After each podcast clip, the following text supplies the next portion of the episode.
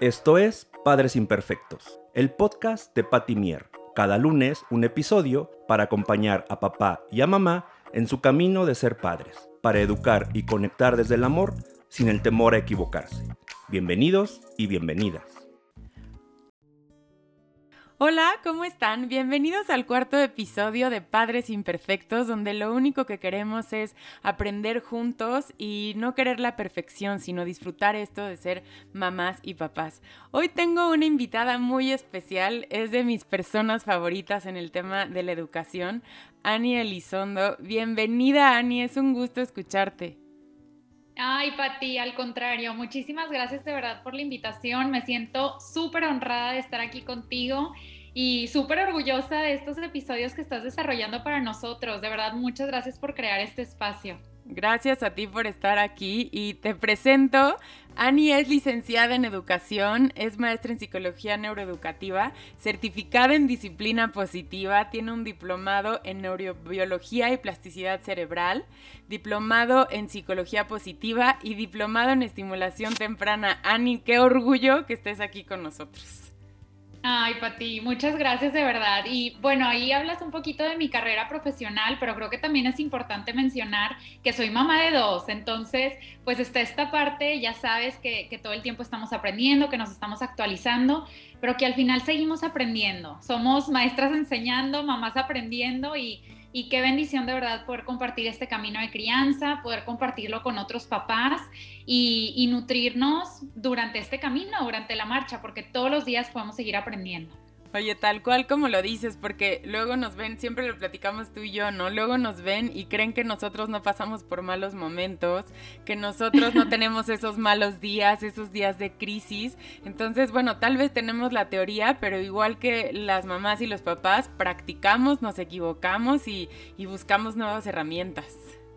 Sí, completamente. Y al final la práctica hace el maestro. Podemos leer 50 libros de cómo manejar una moto, 80 libros de cómo nadar, pero hasta que no estás en el terreno, hasta que no lo aplicas, hasta que no lo intentas una y otra vez, pues no lo llevas a la práctica real. Y, durante la práctica pues están estos errores, estas caídas que o nos hacen, hay de dos, ¿verdad? Estas caídas o nos hacen rendirnos y decir no sirvo para esto o al revés, a través de la psicología positiva sabemos que estas caídas nos ayudan a levantarnos, a quererlo intentar nuevamente. Y de verdad que aquí yo creo que la imagen perfecta de que nuestros hijos son nuestros más grandes maestros es cuando nuestros hijos están aprendiendo a caminar. Ahorita que yo estoy pasando en esa etapa, por esa etapa con Pablo, pues veo cómo se tambalea y se cae y ahí otra vez y otra vez se levanta y ahora dame la mano y ahora y, van agarrando diferentes estrategias para lograrlo. Y así nosotros, es lo que queremos hacer con esta crianza respetuosa, que estamos leyendo, que estamos aprendiendo,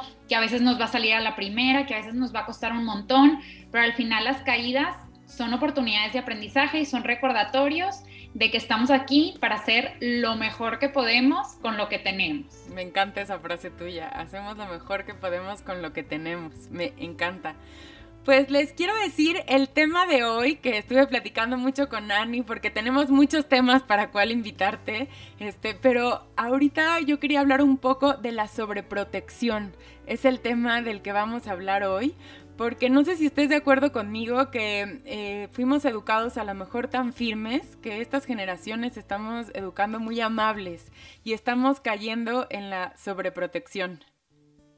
Sí, completamente. Eh, yo me he dado cuenta, Pati, que cuando tenemos como estas situaciones de conflicto, cuando vemos una noticia que nos hace ruido, eh, cuando vivimos alguna experiencia como distinta, siempre como seres humanos tendemos a clasificar bueno malo, blanco negro, me gusta no me gusta. Pero realmente en todas las áreas de nuestra vida está como esta escala de grises en medio y la crianza es así también este, tal vez nosotros vivimos esta educación como muy punitiva o muy basada en los premios o muy controladora, muy autoritaria. Y entonces decimos, no, es que eso a mí no me gustó y, y siento que me faltó desarrollar otras habilidades y yo no quiero educar como mis papás, cuando realmente no nos damos cuenta de también ciertas cosas de la firmeza que nos ayudaron a crecer, con límites, con estructura, este, con aprender a, identificar que nuestra libertad se termina cuando empieza la libertad del otro, por ejemplo, O sea, definitivamente nosotros no queremos educar igual que hace 20 años, porque es que el mundo ya no es el mismo que hace 20 años, para empezar.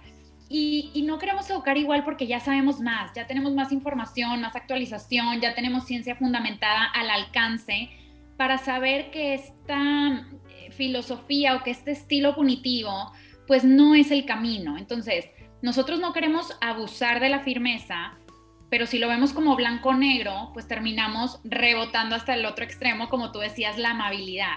Esta amabilidad absoluta con, es que te lo juro que si le pongo un límite a mi hijo empieza a llorar, es que cuando yo le digo que no a mi hija, hace un drama y pobrecita y está sufriendo y es que no se puede, no, yo no los voy a hacer sufrir como me hicieron sufrir a mí.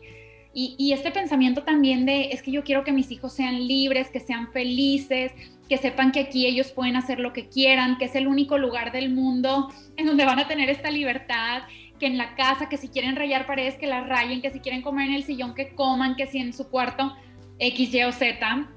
Y entonces dejamos de poner límites, dejamos de poner reglas por temor a ser iguales a, esta crianza punitiva, ¿no? Sí, como fueron con nosotros y te vas al, al, otro. Oye, pero cuando, cuando nuestros hijos salen a la realidad, ahí es cuando no la pasan tan bien. Exactamente, ahí es cuando no la pasan tan bien, porque viene desde esta filosofía de yo quiero que aquí a mis hijos este, lo sientan como el mejor lugar del mundo, que siempre se sientan felices en su casa, que se acuerden de su infancia como el mejor momento de la vida, pero es que se nos olvida que el cerebro se siente en calma, que el cerebro está regulado, que el cerebro es capaz de pensar, de resolver conflictos, de aprender, cuando sabe qué esperar, cuando está en un ambiente conocido, cuando sabe qué es lo que empieza, qué es lo que sigue, qué es lo que hacemos cuando se termina, cuando el cerebro tiene hábitos y rutinas.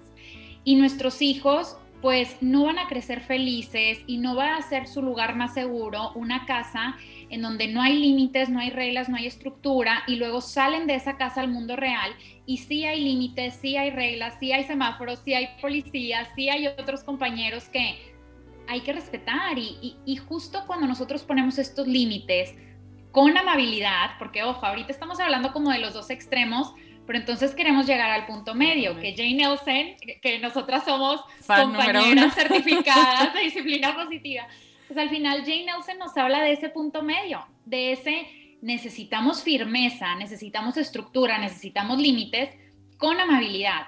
No, no por ponerle límites a mi hijo significa que yo lo voy a dañar, que lo voy a lastimar, que estos límites se tienen que poner desde el enojo, desde, sí, desde, este, desde esta filosofía de le tiene que doler para que aprenda. No, nosotros... Sí, esa creencia tan grande que tenemos que, que, quitarnos. Exactamente, y, también Jane Nelson tiene una frase muy famosa que es, ¿quién nos hizo creer esa loca idea de que para que un niño se porte bien tenemos que hacerlo sentir mal? ¿Verdad? No es así. Nosotros podemos enseñarle a nuestros niños estos límites y estas reglas eh, con amabilidad, eh, que sean límites respetuosos para ellos y que les enseñen también el respeto hacia nosotros, hacia sus hermanos, hacia sus compañeros, hacia la sociedad en general. Eh, ahorita que te escuchaba, eh, cuando los papás tienden a ser muy amables, porque yo siempre me confieso que yo soy firme totalmente y tengo que irme a la amabilidad, pero cuando los papás son muy amables, eh, en tu casa pues medio puede funcionar y todo lo tienes medio controlado, pero cuando salen al mundo real, no sé si, si te das cuenta que dicen, es que hasta que no grito, porque ya justo cuando están compartiendo con el primito, cuando están en la fiesta infantil, o entonces ahí aplicamos la completa firmeza, ¿no? Entonces, este, ya te vas a lo firme y te voy a castigar y te voy a todo lo amables que fuimos durante mucho tiempo, creemos que por ese día ser muy firmes va a funcionar y tampoco. Entonces, er, ver esta parte que a veces nos cuesta trabajo entender cuando cuando somos muy amables, ¿no? Sí, luego se termina volteando para el otro extremo, ¿no? Como esta frustración. Ahorita en las últimas eh, consultas que he tenido con familias, pues ya ves que hace poco entramos a clases y todo esto, y hay muchos colegios y kinders que todavía, no sé por qué la verdad, pero que usan este método de mandar notitas a casa. Y en esta notita a casa no es una nota objetiva en donde comió sí o no, en donde, este, no sé, fue al baño, sí o no, que son como estas cosas que es importante saber como papás. Este, no, más bien son notas como demasiado subjetivas y que vienen desde expectativas completamente irreales para la primera infancia. A ver, ¿comió mal o bien? A ver, pero ¿cómo que comió mal o bien? O sea, ¿por qué vamos a decir si es bueno, si es malo, cuánto comió? Está aprendiendo a regular su apetito, por ejemplo. O compartió sí o no. Bueno, ¿y eso qué, qué me va a definir? ¿Qué me va a decir de mi hijo? O se portó bien, mal o regular pues al final como que estas notas tienden también a detonar a los papás y las últimas consultas que he tenido de verdad es impresionante como todos es, Ani, es que en la notita de la maestra, Ani, es que en el comentario que me dijeron, es que me dicen que se porta mal, es que me dicen que no está haciendo, que no está siguiendo todas las instrucciones, es que me dicen que se levanta de la silla después de dos años de no haber pisado una escuela que estuvieron, bueno, o sea, platicando mucho, pues sí. Ajá, sí. Entonces, este, pues estas notas también hacen que, nos detone, que, digamos es que estoy siendo demasiado amable y entonces los papás empiezan a tener esta idea de tan, tan amable que soy, no está funcionando, entonces al revés, me regreso a la mano dura, a la chancla, a la nalgada, al rincón, a humillar, etiquetar, al castigo. Y pues no, tampoco se trata de eso. O sea, luego incluso esta amabilidad que muy probablemente nosotros no vivimos ese extremo en nuestra infancia, nuestra generación, hablando un poquito de nosotros generación de papás actuales, eh, pues entonces empezamos a dudar de tan amable estoy siendo que esto no está funcionando, esto no, no es el camino, entonces me voy a regresar a lo conocido, a mi experiencia previa, a idéntico a como me educaron a mí. Y pues realmente tampoco estamos buscando eso. Sí, ¿no? Porque ya luego empiezas límite, no límite, grito, no grito, y también a los niños los confundimos muchísimo de cómo, qué pasó.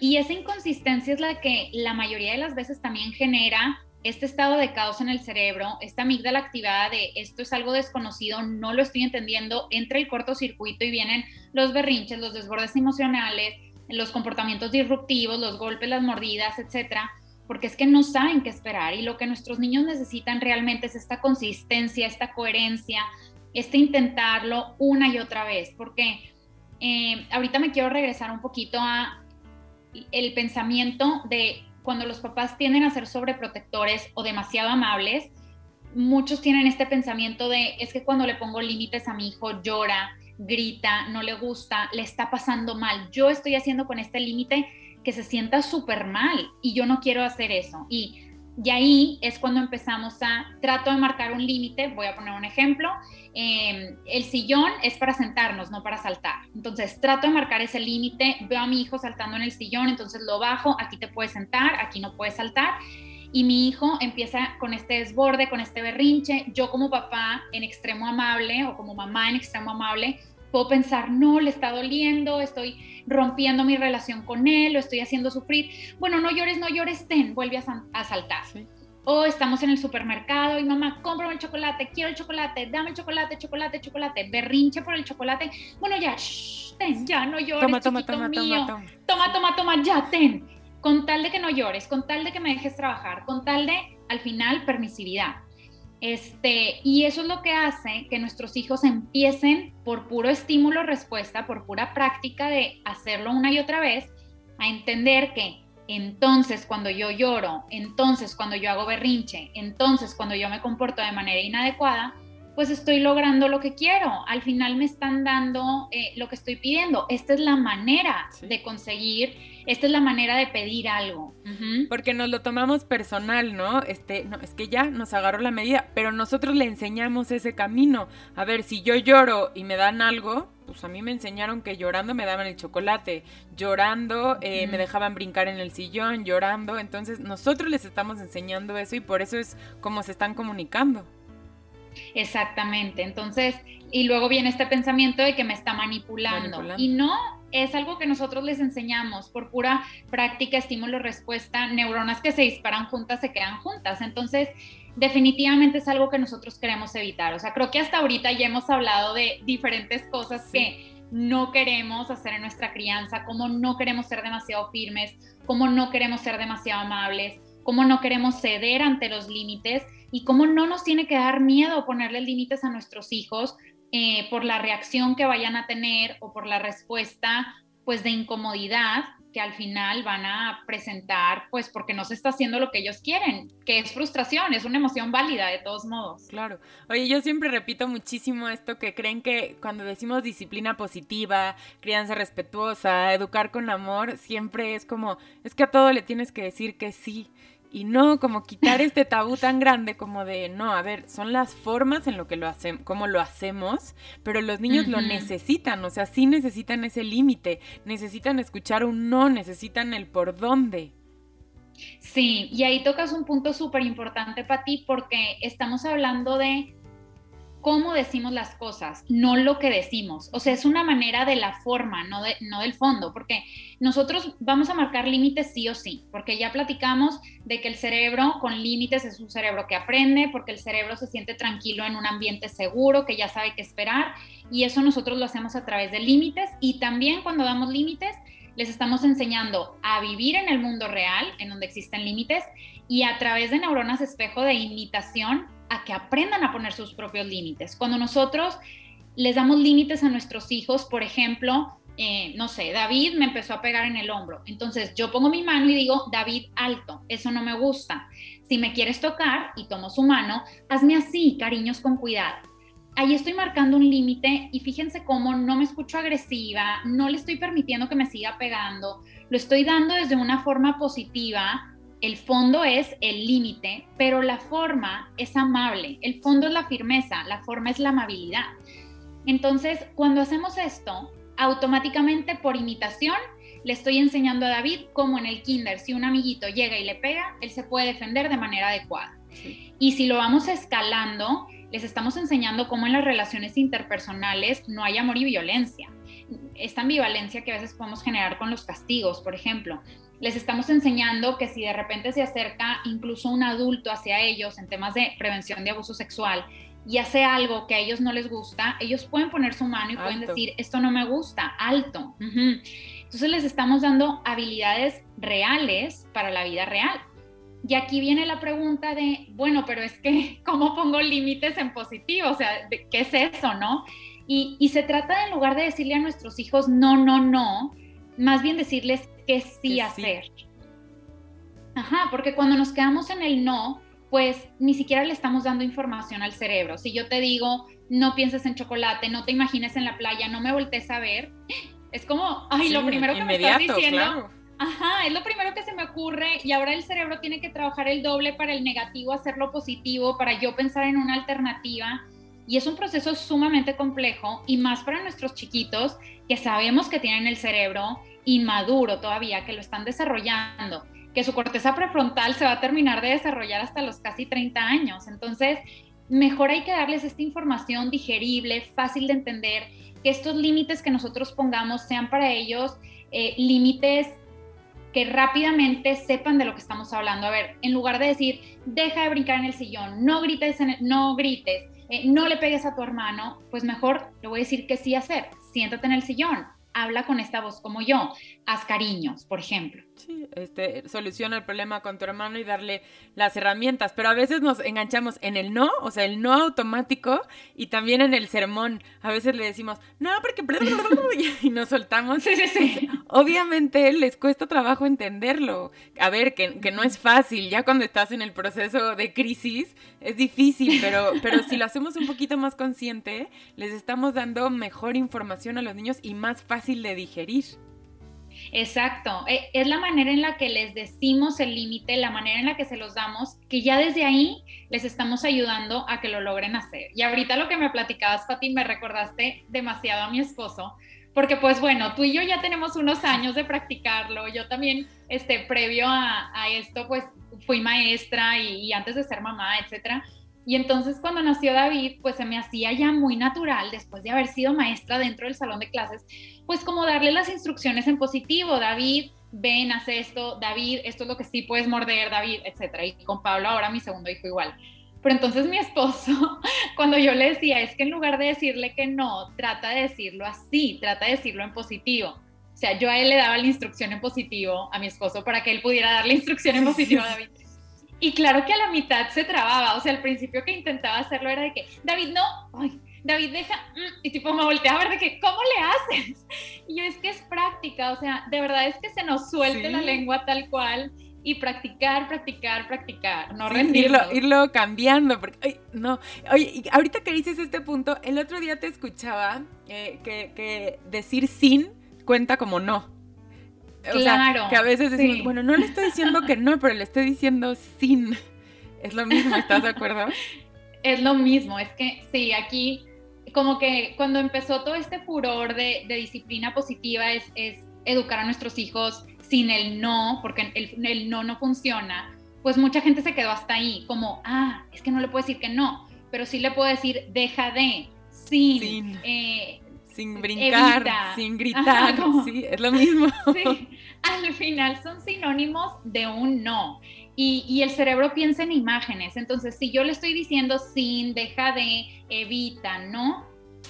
Pues es lo mismo, es la misma información de una manera más elegante tal vez que el no, pero es lo mismo. O sea, nosotros lo que queremos es decirles cómo sí y es mucho más fácil. Si yo a ti te digo, Pati, no pienses en chocolate, es súper difícil el, a ver, entonces en qué otra cosa pienso. Y ya mm, traes el chocolate, el chocolate. En lo que estás pensando, o sea, pero no, no dejas el chocolate, ¿no? Exacto, diferente a que yo te diga, Pati, piensa en un pastel, Pati, piensa en una ensalada, Pati, piensa en una botella de agua ya, ya me diste la información, listo, ya sé en qué pensar, o sea, ya me, me acortaste el camino. y también aquí un punto importante es algo de lo que hablan Daniel Siegel y Tina Bryson en, en su libro eh, el, el, cerebro del sí, no me acuerdo cuál es la traducción en español, de, de Yes Brain, se llama en inglés.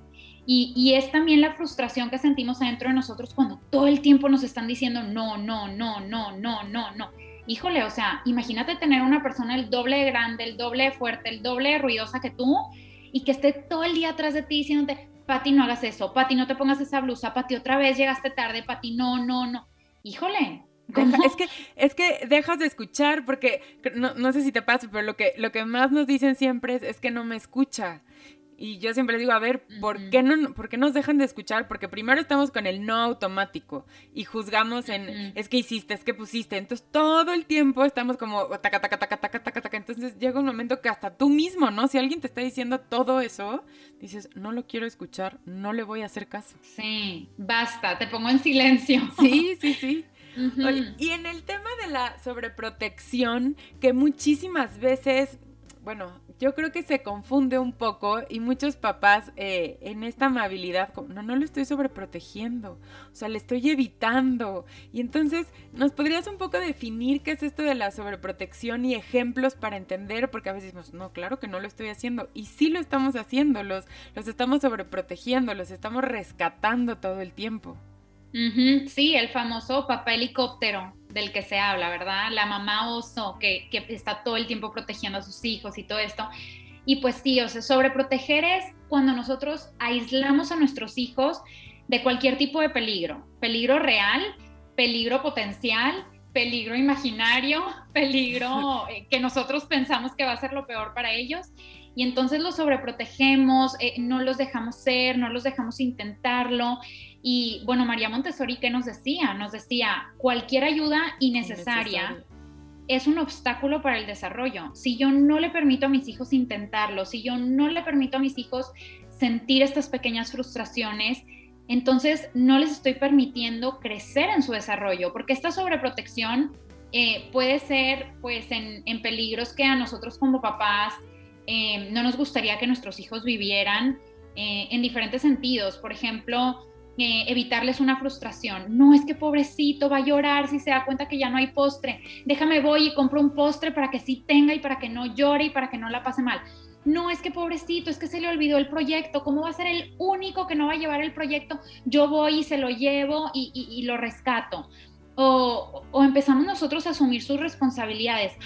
¿Cómo lo voy a poner a doblar toda esa ropa? Es demasiado. No, yo lo hago, pobrecita. O la Miss le dejó este, mucha tarea, yo le voy a ayudar ándale, yo le hago la tarea, ay, es que llegó cansadísima del entrenamiento, no, mijita, no mira, descansa tantito y yo le voy avanzando y luego tú lo pasas con tu letra para que para que la Miss no se dé cuenta. Ajá, o para que la Miss no, imagínate todo lo que les estamos enseñando en ese tipo de situación, o frenamos su desarrollo. Y, aquí es en donde entran estos sentimientos encontrados de los papás de, ay, es que es mi bebé y ya está gateando y ya se está alejando de mí. No, yo lo quiero tener cargado el mayor tiempo posible. O no, es que yo le quiero seguir dando de comer en la boca. O este, no, es que que siga hablando así porque me encanta cuando habla así como si pistapo se me hace súper... A ver, espera. Ya aprenderá cuando sea más grande. Ya aprenderá cuando sea eso es sobreprotección. Es sobreprotección porque estamos frenando su desarrollo, porque estamos haciendo cosas por ellos, porque estamos asumiendo sus responsabilidades, porque estamos evitando que sientan emociones y estamos siendo un tapón para su desarrollo. Y cuando los sobreprotegemos, los desprotegemos. Totalmente. Cuando los sobreprotegemos, no los estamos preparando para el mundo real, no los estamos dejando experimentar estas pequeñas frustraciones adecuadas para su edad, que, les hacen este callo, que les hacen este cuero, que les dan estas experiencias, que los hacen ser capaces de tolerar la frustración. ¿Cuántos papás es que mi hijo no tiene tolerancia a la frustración? Es que a la primera grita, es que a la primera llora. Bueno, ¿y cuántas frustraciones dejas que experimente? Porque la tolerancia a la frustración se desarrolla tolerando esa emoción siendo capaz de identificarla, de validarla, de regularla, de saber qué hacer con eso. A ver, y si nosotros todo el tiempo lo estamos tapando, pobrecito que no llore, pobrecito que no sufra, ten la paleta, ten lo que necesitas, ven, yo te ayudo. Todo, todo, todo, todo el tiempo, pues es que su, su frustración, su tolerancia a la frustración va a ser nula. Y, se resume con, es que los niños de ahorita no tienen tolerancia a la frustración, ¿no? Como si vinieran así con ese chip y más bien somos nosotros los papás los que como no queremos que pasen un mal momento, no, lo, no saben esperar. O sea, ¿estás de acuerdo?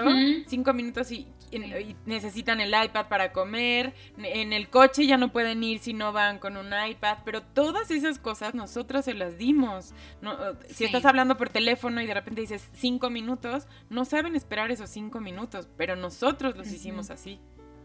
Sí, y aquí también es súper importante el valor del aburrimiento en el desarrollo, como cuando los niños están aburridos, cuando no tienen una actividad guiada, también empiezan a explorar con creatividad el qué más hacer. Y, y, ahí es donde nosotros los podemos guiar, les podemos dar dos opciones, mira, necesito esta junta, necesito esta llamada, necesito ir al banco, necesito dar esta vuelta en el coche, en el carro. ¿Qué puedes hacer tú mientras esperas? ¿Qué se te ocurre? Y bueno, tal vez no se le ocurre nada adecuado, tal vez lo único que se le ocurren son travesuras, pues en ese caso damos dos opciones. Mira, mientras esperas, puedes hacer esto, puedes hacer esto, que es mejor para ti. Puedes jugar al rompecabezas, puedes llevarte eh, un libro de colorear, que es mejor para ti, qué decides tú. Este, porque al final se trata de que vayan desarrollando esta tolerancia. Y esta tolerancia, como en todo, es a través de aproximaciones sucesivas, es poco a poco, es con experiencias. Entonces, Nada es a ver, tal vez nada es magia. Tal vez mi hijo pues se va a frustrar un montón si me espera una hora en el banco o en el carro o lo que sea. Pero podemos ir ensayando, a ver, poco a poco, una tolerancia de cinco minutos, espérame cinco minutos, ahora espérame 10 minutos, ahora espérame 15 minutos. Y vamos incrementando esa tolerancia. Pero es que la única manera de aprenderlo es en la práctica, intentándolo. Fallando. Este, fallando. Y también aquí importantísimo tener sus necesidades básicas satisfechas. Si queremos que nuestros hijos cooperen, nos escuchen, sigan nuestras instrucciones, pues revisar qué tan descansados están, qué tan bien comidos están. O sea, también es importante eh, saber que, el cerebro fluye cuando estas necesidades biológicas eh, están satisfechas, ¿verdad? Claro. Y, en, esto de sobreprotección que dices, el aburrimiento, creo que también es algo muy común que estamos escuchando que no dejamos que se aburran. O sea, yo escucho mamás, pero entonces le tengo que organizar y le tengo que hacer y entonces le tengo que prender la tele, le tengo que invitar cinco amigos, le tengo que hacer y le tengo que... Y traemos como una competencia de... de no pueden estar cinco minutos sin hacer nada. Sí, no dejamos que se aburran. Sí, pobrecito se va a aburrir, pobrecita no tiene nada que hacer. Bueno, y tú y yo en nuestra infancia, ¿qué hacíamos cuando nos aburríamos?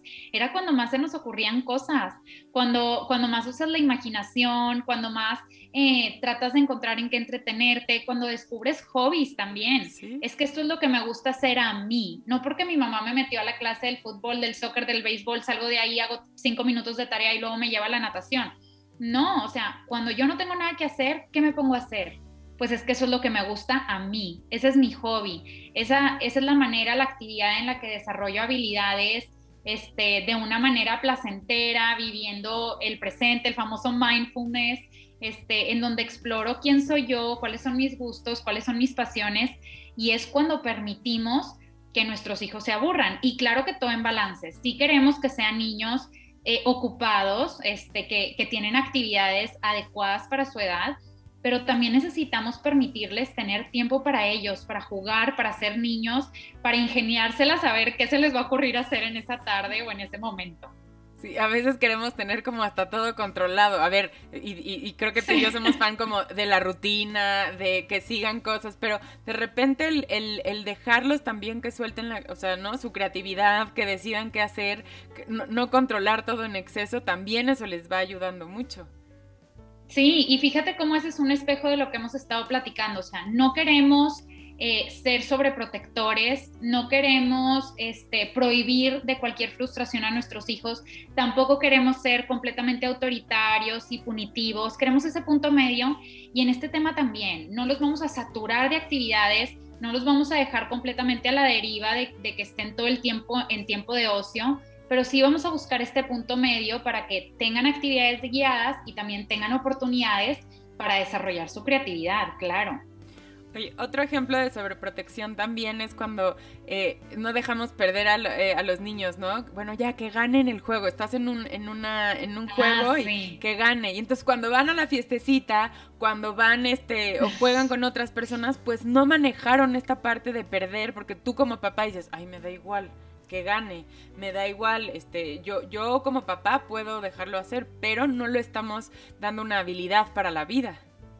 Exactamente, sí, que, yo creo que de ahí llegaron todos esos diplomas de participación y medalla para todos, porque qué lindos cómo corrieron, este, y, y viene desde esta sobreprotección de pobrecitos que no sufran. Y esto viene del pensamiento de que hay emociones positivas y negativas. Yo creo que la sobreprotección va muy de la mano de esta invalidación emocional. Eh, como nosotros, eh, pues, sentimos que hay emociones que son buenas y hay emociones que son malas, cuando realmente las emociones no son ni buenas ni malas, no son ni positivas ni negativas. Las emociones son y punto. Algunas se sienten más agradables que otras y esto es a nivel sistema nervioso, a nivel químico, neurotransmisor, se siente mucho más padre sentir serotonina, endorfinas y dopamina que sentir cortisol, ¿verdad? O sea, químicamente el cortisol en, en, exceso es fatal, no nos permite dormir, este, genera todas estas enfermedades y, y este estrés tóxico, pero también la bibliografía y la ciencia más reciente nos dice que sí o sí necesitamos cortisol, que sí o sí necesitamos estas emociones desagradables porque son las que nos permiten sobrevivir. A ver, imagínate si todo fueran una blanca palomita y una mariposa silvestre, este, y entonces alguien te saca una pistola y dices, ternurita, vienes a abrazarme. Pues claro que no, necesitamos estas esta, estos neurotransmisores, este cortisol, necesitamos estas emociones de miedo, de enojo, ajá, que nos hacen también adrenalina, etcétera, que nos hacen actuar en el momento de peligro, que nos sacan de ahí y, porque todas las emociones tienen una función. Hace poquito leía un texto que decía, es que el enojo nos ayuda a defendernos, es que los celos nos ayudan a proteger lo que es nuestro. Y, y cómo todas estas emociones que clasificamos como negativas, realmente las necesitamos para sobrevivir. Entonces, no pensemos que la frustración, no pensemos que esta desilusión o tristeza de perder que pueden experimentar nuestros hijos es malo. No es malo, es parte de la vida. Sí, aprenderán de eso. aprenderán de eso cuando acompañamos la emoción, porque es diferente, por ejemplo, en sobreprotección, estás sintiendo desilusión, estás sintiendo tristeza, estás sintiendo fracaso, estás sintiendo, ponle cualquier emoción de la que a veces eh, rescatas a tu hijo, y, y entonces la sobreprotección te hace querer anestesiar esa emoción. No, no, no, ten, tú ganaste. No, no, no, ten lo que tú querías. No, no, no, ten, deja de llorar es un tapón a la emoción que no te permito sentir bajo la creencia de no quiero que sufras. O está esta parte de no te enojes porque te ves fea. Ah, si vas a empezar a llorar, te me vas a tu cuarto. Nadie quiere a los niños, ah, no, a las niñas eh, lloronas, ¿no? Sí. no vas a tener amigas cuando nadie te te va a querer, sí. Nadie te va a querer y, todos estos pensamientos que vienen desde la invalidación emocional, este, hacia el castigo o, toda esta situación como más punitiva, el, el humillar, etcétera. Eh, que oigan, al final este podcast se llama Padres Imperfectos. Tampoco hay que sentirnos al culpable si alguna vez reaccionamos así, estamos aprendiendo. Claro, y, te das cuenta, ¿no? O sea, es la parte como, sí, lo hice mal, lo, y, como siempre digo, lo haces desde el amor. O sea, nadie creo que lo haga por molestar o por darle la... Lo haces desde el amor y dices, bueno, es que no... a ver, somos mamás y no queremos que sufran y no quisiéramos que pasen momentos feos. O sea, yo a veces veo a mis hijas y digo, ay, no quisiera, pero pues al final, ¿qué habilidad? A ver, que valide cómo se esté sintiendo es diferente a rescatarla y decir, no, no sufras. Que, es otra pregunta que, te quería hacer un poco, que se escucha mucho ahorita. No, antes como que si tu hijo se portaba mal o hacía algo en la escuela o sacaba mal la calificación, como que, bueno, decías a tu, oye, ¿qué podemos hacer para mejorar? Ahora culpamos a los maestros de todo. Creo que es otra, otra cosa que yo estoy viendo muchísimo de sobreprotección. O sea, el maestro se equivocó, la directora se equivocó, el compañerito está mal. Y creo que es, este, es un ejemplo clarísimo que estamos viviendo ahorita de sobreprotección, el culpar a todos antes que a tus hijos. Sí, claro. Sí, y esto de verdad que es hasta nivel universidad, o sea, como papás de adolescentes de universidad van y este, luchan por la calificación y ándale porque no sé qué y qué trabajito puede hacer mi hijo, por favor. o sea, realmente esta sobreprotección va escalando cuando no somos conscientes de ella. Y lo que dijiste, Pati, es maravilloso, o sea, la sobreprotección viene desde el amor no viene este, desde querer hacerles algún daño a nuestros hijos, al contrario, los amamos tanto, tanto, tanto, tanto, tanto, que les estamos dando tanto, tanto, tanto, tanto colchón este, para que no sufran. Entonces, definitivamente, si, nosotros no queremos llegar a ser esos papás, de verdad visualicémonos en 20 años siendo papás de universidad, yendo a rescatar a nuestros hijos qué horror, qué vergüenza. Entonces, si no queremos llegar a eso por el bien de nuestros hijos, eh, entonces, ¿cómo podemos empezar hoy? Y, empieza justo con esta validación emocional. A ver, no voy a, ponerle este tapón, esta anestesia a mis hijos con tal de que no sufran. Es un momento difícil. Nosotros como adultos vivimos frustraciones, vivimos emociones desagradables, intensas. Y, ponte a pensar cuántas veces aprendemos de ellas. O sea, hay algo que se llama resiliencia. El crecimiento eh, interno, el crecimiento emocional ante la adversidad. Cuando nosotros nos topamos con estas situaciones de conflicto, con estos momentos de caos, con estas emociones muy intensas y muy desagradables, crecemos. Porque si ya pude con eso, ¿con qué no voy a poder? Y es algo que le podemos permitir a nuestros hijos también. Entonces, no queremos rescatarlos de la emoción, no queremos castigarlos por la emoción, queremos acompañarlos con esa emoción. ¿Y esto cómo se hace? pues haciéndolos conscientes primero, mira, te sientes frustrado, te sientes enojada, se vale sentirte así. Cuando te sientas así, puedes respirar, puedes pedirme ayuda, puedes intentarlo otra vez. Este, cuando no te guste perder porque, ay, te esforzaste tanto en ese partido y mira todos los días que entrenaste y perdieron y, ay, eso no se siente bien, ¿verdad? ¿Qué sientes adentro de ti? Lo estoy haciendo consciente de sus sensaciones. No me gusta, está chafo, qué horrible equipo, es que el coach esto es difícil para ti, ¿qué puedes hacer tú para jugar mejor la siguiente vez? Los estamos haciendo responsables de ellos. A ver, el coach que haga lo que quiera, el delantero que haga lo que quiera, el portero que se equivoque las veces que quiera. ¿Qué vas a hacer tú por el equipo? ¿Qué vas a hacer tú para hacerlo mejor la siguiente vez? Es que tú corriste, tú entrenaste, tú no faltaste a ningún entrenamiento. Bueno, sigue así y contagia de eso a tus amigos, a tus compañeros y vas a ver cómo lo van a lograr y vas a ver cómo van a trabajar en equipo. O sea, es como validar las emociones con empatía y enfocarnos en qué podemos hacer con esta emoción. Tal vez con los más grandecitos son este tipo de ejemplos como eh, más, más verbales, más conscientes, pero con los chiquitos es, a ver, vamos a hacer un rincón de la calma, vamos a respirar unas burbujas, o a soplar unas burbujas, vamos a oler esta flor, vamos a inventar respiraciones, este, vamos a abrazarnos, vamos a corregular, mi calma se convierte en tu calma, para que veas cómo lograste manejar esa frustración. Claro, no, no le estás evitando, pero estás acompañando y no estás rescatando. Exacto. no estás rescatando, porque aquí también, Pati, súper importante, viene todo este pensamiento de, es que si yo empiezo a, describir la emoción y a empatizar con mi hijo, lo estoy haciendo súper débil y súper vulnerable y la siguiente vez va a venir llorando, mami, mami, mami, para que lo rescate. Y la ciencia nos dice todo lo contrario. Cuando nosotros validamos la emoción de nuestros hijos, cuando le ponemos un nombre, nosotros estamos pasando esa emoción al plano consciente de sistema límbico a corteza prefrontal. Le estamos diciendo al cerebro, esto es algo que yo ya sé qué significa y esto es algo que yo puedo con esto. ¿Qué pasa cuando nosotros adultos tenemos estas emociones intensas y llega alguien y nos dice, claro, es que esto es súper difícil para ti, es que pasaste por esto, esto y esto, te entiendo. Hasta abres los ojos y dices, sí. sí, eso es lo que siento, ya me siento mejor.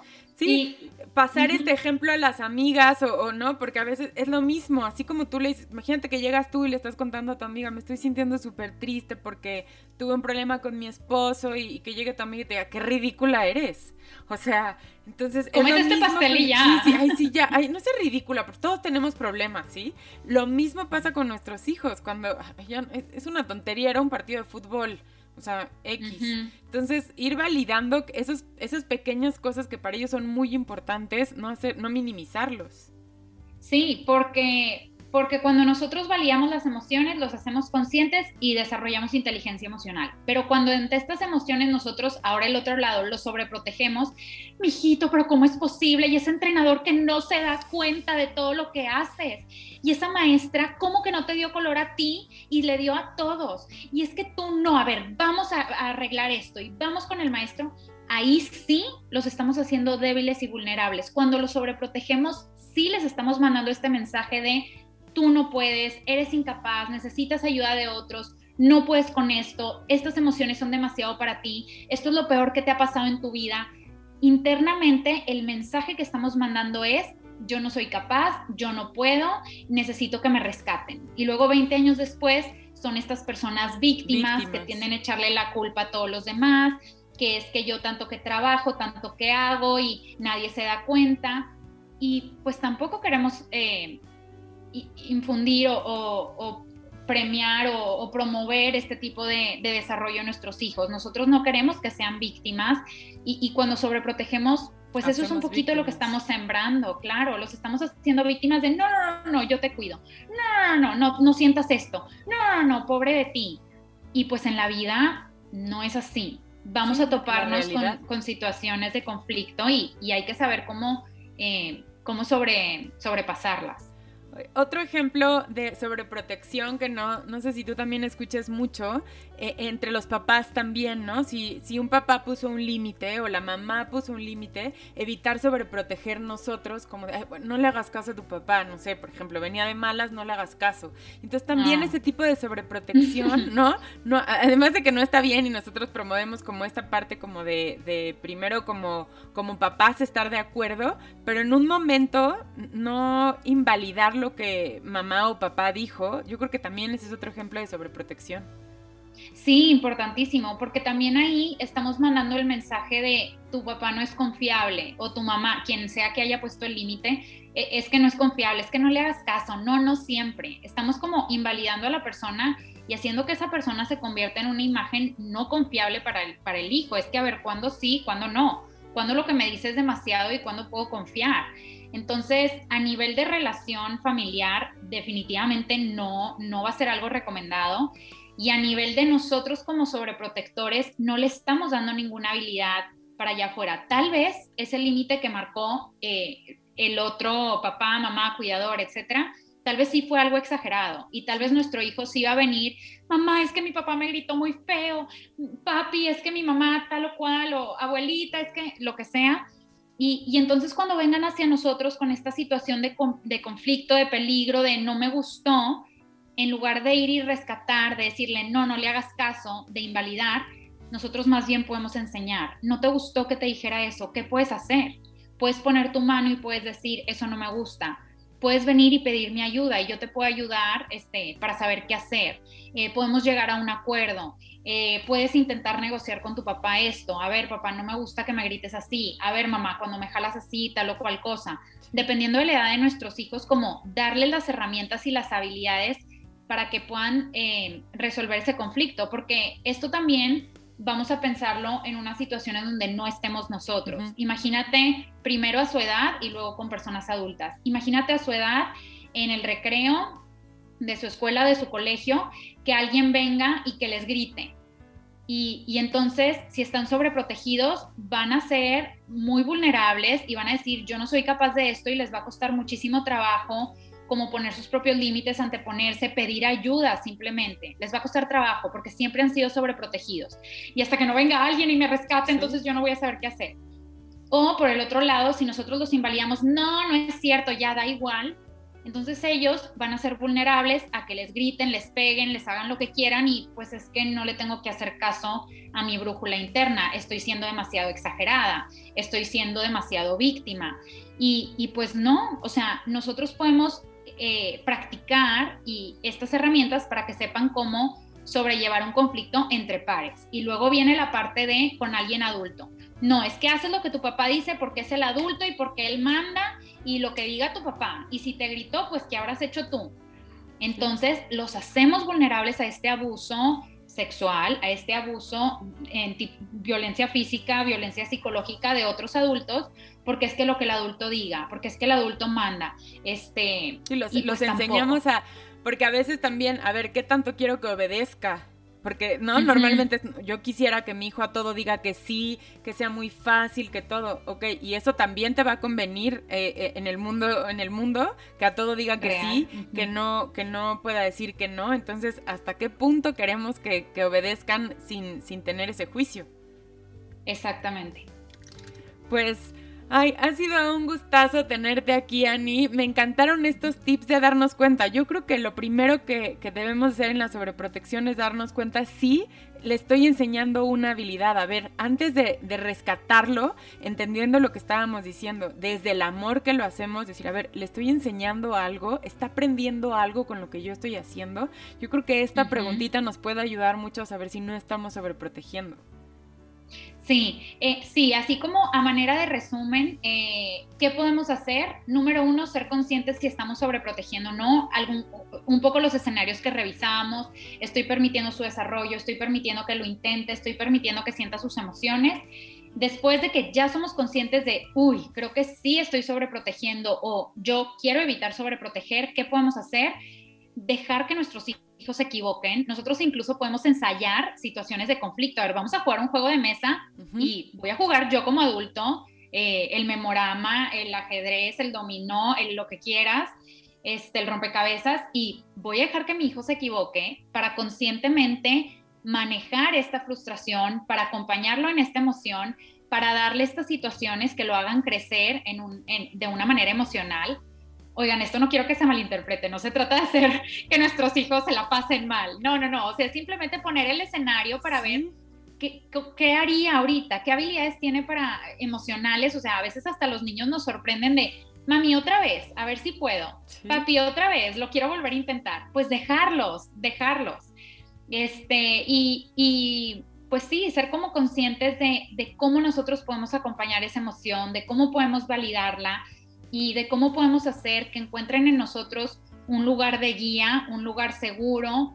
una persona que les enseñe estas habilidades para la vida real y no un colchón, no una cobija, eh, no un helicóptero eh, que les va a evitar cualquier tipo de frustración. Pues muchísimas gracias, nos encantó tenerte aquí, estoy segura que todos los que te están escuchando aprendieron muchísimo. Gracias por darnos esta guía para no caer en la sobreprotección y fue un gustazo tenerte aquí, Ani. Ay, al contrario, Pati, muchas gracias de verdad por, por crear este espacio que es de tanto beneficio para tantas familias. Te lo agradezco un chorro.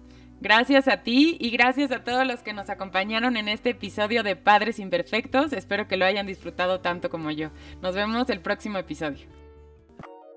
Gracias por escuchar Padres Imperfectos, el podcast de Patti Mier.